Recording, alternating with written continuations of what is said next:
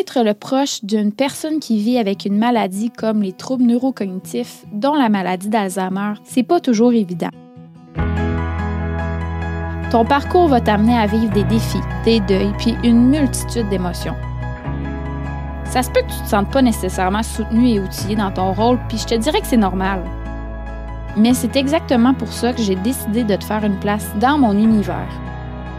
Je veux qu'en écoutant mes partages puis ceux de mes invités, tu puisses en retirer des outils, des réflexions, puis en apprendre plus sur tes capacités et tes limites.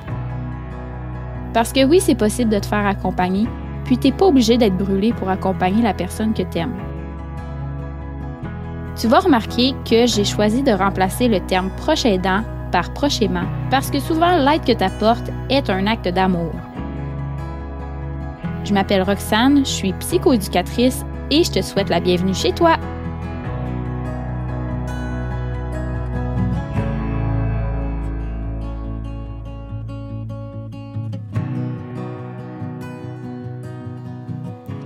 Puis, comment t'as trouvé l'intro du podcast?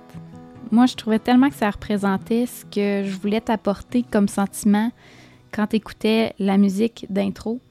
C'est un travail qui a été fait par Émilie La Liberté, puis je suis tellement satisfaite de mon expérience avec elle. Elle a su comprendre mes idées, m'écouter, me guider dans mes indécisions pour trouver ce qui convenait à mes idées, justement, parce que je ne savais pas trop vers où je m'en allais.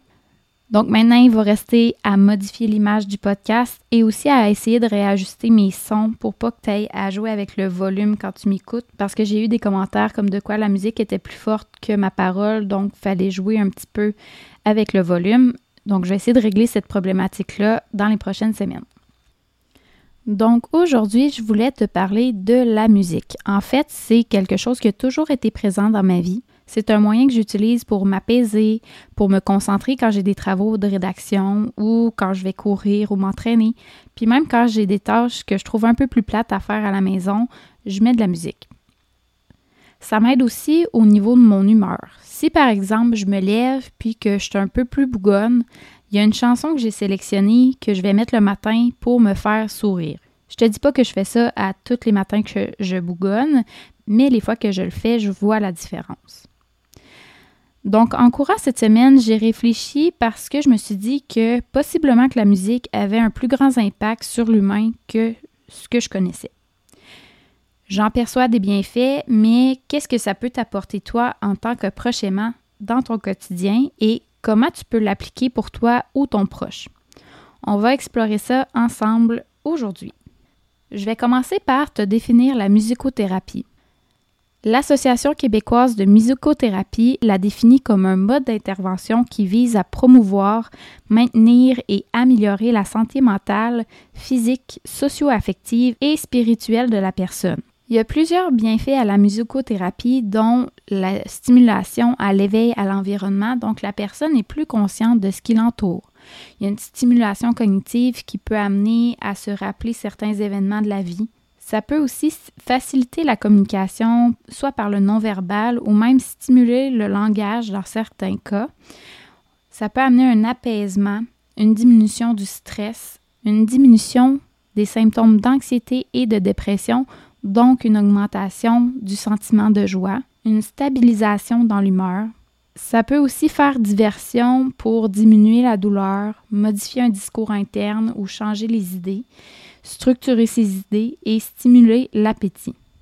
Il y a deux façons de présenter la musique. Donc, il y a la musique réceptive, c'est elle qui est d'écouter de la musique qui est enregistrée, que ce soit à la radio, sur YouTube, par iPod, iPad ou tout, tout, autre moyen qui existe. Et il y a la musique active qui est plus dans l'action, donc le chant, jouer d'un instrument, créer des chansons, euh, utiliser des sons ou combiner les deux dans la même activité. C'est sûr qu'il y a la possibilité après ça de faire des discussions en fonction de la musique qui a été écoutée sur comment la personne s'est sentie, c'est quoi les bienfaits ou tout simplement ne pas en parler. Pour ce qui est de la musicothérapie, c'est certain que l'intervenant va avoir un objectif spécifique pour cette utilisation-là. Par exemple, si on se dit écouter de la musique 10 minutes par jour pendant une semaine pour diminuer son niveau de stress, mais ça, c'est un objectif qui est assez spécifique. Si je fais un exemple pour toi, ça pourrait être que toi, tu aimes ça entrer en contact avec ton proche, mais tu sais pas trop comment faire, puis parfois, tu trouves le temps, il est long pas trop à l'aise des modifications dans ses capacités à communiquer. Je pense que je t'en avais déjà parlé dans un autre épisode. Donc, tu pourrais prendre un temps avec ton proche pour écouter de la musique, idéalement qu'il aime, et par la suite discuter avec lui en fonction de ses réactions. Est-ce qu'il y a une ouverture aussi? Parce que ça se peut que pour lui, on écoute de la musique puis c'est bien assez. Tu pourrais aussi l'utiliser pour toi. Donc, quand tu te sens un peu plus nerveux ou quand tu as une humeur un peu plus maussade, tu sélectionnes les chansons qui t'apaisent et qui te font raviver un sentiment de joie et tu utilises la musique lorsque tu en ressens le besoin. Pour ce qui est de ton proche, parfois il n'est plus nécessairement capable ou en mesure d'exprimer ses ressentis, mais quand il écoute de la musique, c'est possible que ça le stimule. Ça stimule son langage et qu'il puisse te communiquer certains mots qui pourraient t'amener à mieux comprendre ce qu'il vit. Ça peut aussi être utilisé si la personne vit des périodes de stress dans sa journée. Par exemple, tu sais que vers 16 heures, elle commence à faire des allers-retours dans la maison et elle semble inquiète. Ben, c'est possible de l'amener vers un état plus calme en utilisant de la musique qu'elle connaît et qu'elle aime avant d'essayer de la médication.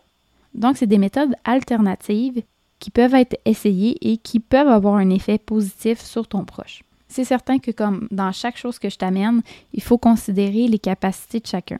Parce que c'est possible que la musique soit hyper bénéfique pour ton proche, mais qu'il ne soit pas nécessairement en mesure d'utiliser tous les types de diffusion de musique. Donc, c'est à toi de le mettre en place pour que lui puisse l'écouter. Et si, par exemple, il n'est pas trop à l'aise avec des écouteurs, ben peut-être que toi, tu vas être obligé d'écouter la musique et que c'est pas nécessairement le même intérêt. Donc, d'essayer de voir comment chacun peut être respecté dans cette approche-là. Et je sais qu'il y a certaines sociétés Alzheimer qui ont un programme musique et mémoire pour que la personne atteinte d'un trouble neurocognitif puisse avoir accès à une liste musicale personnalisée. C'est certain qu'il y a certaines conditions à remplir, mais si jamais c'est quelque chose qui t'intéresse, tu peux contacter la société Alzheimer de ta région qui pourra te guider sur le sujet. Donc, ce que je pourrais te dire par rapport à appliquer la musicothérapie dans ton quotidien, en fait, ce serait de faire une liste de lecture personnalisée avec des chansons familières, des chansons que tu aimes ou pour ton proche aussi, et que tu les rendes accessibles facilement si à un moment dans ta journée, tu en as besoin. Ça peut être aussi de se dire, ben mon proche, il dort beaucoup dans le jour, ce qui a un impact dans sa journée et aussi sur son sommeil. Donc, on pourrait mettre un temps dans la journée qui est un peu plus actif avec de la musique. Là, je te parle un petit peu de la base. Il y a probablement d'autres façons de l'utiliser.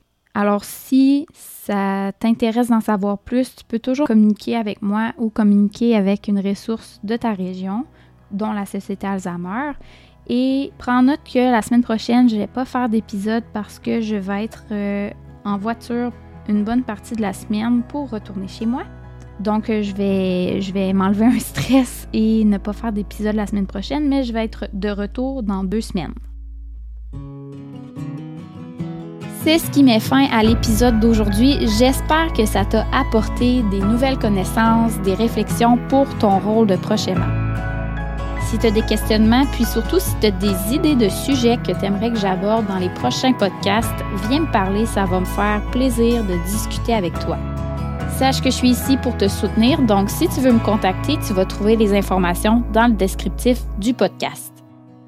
Je te remercie pour ton écoute, puis je te souhaite de la douceur et de la bienveillance envers toi. Je te dis à la prochaine!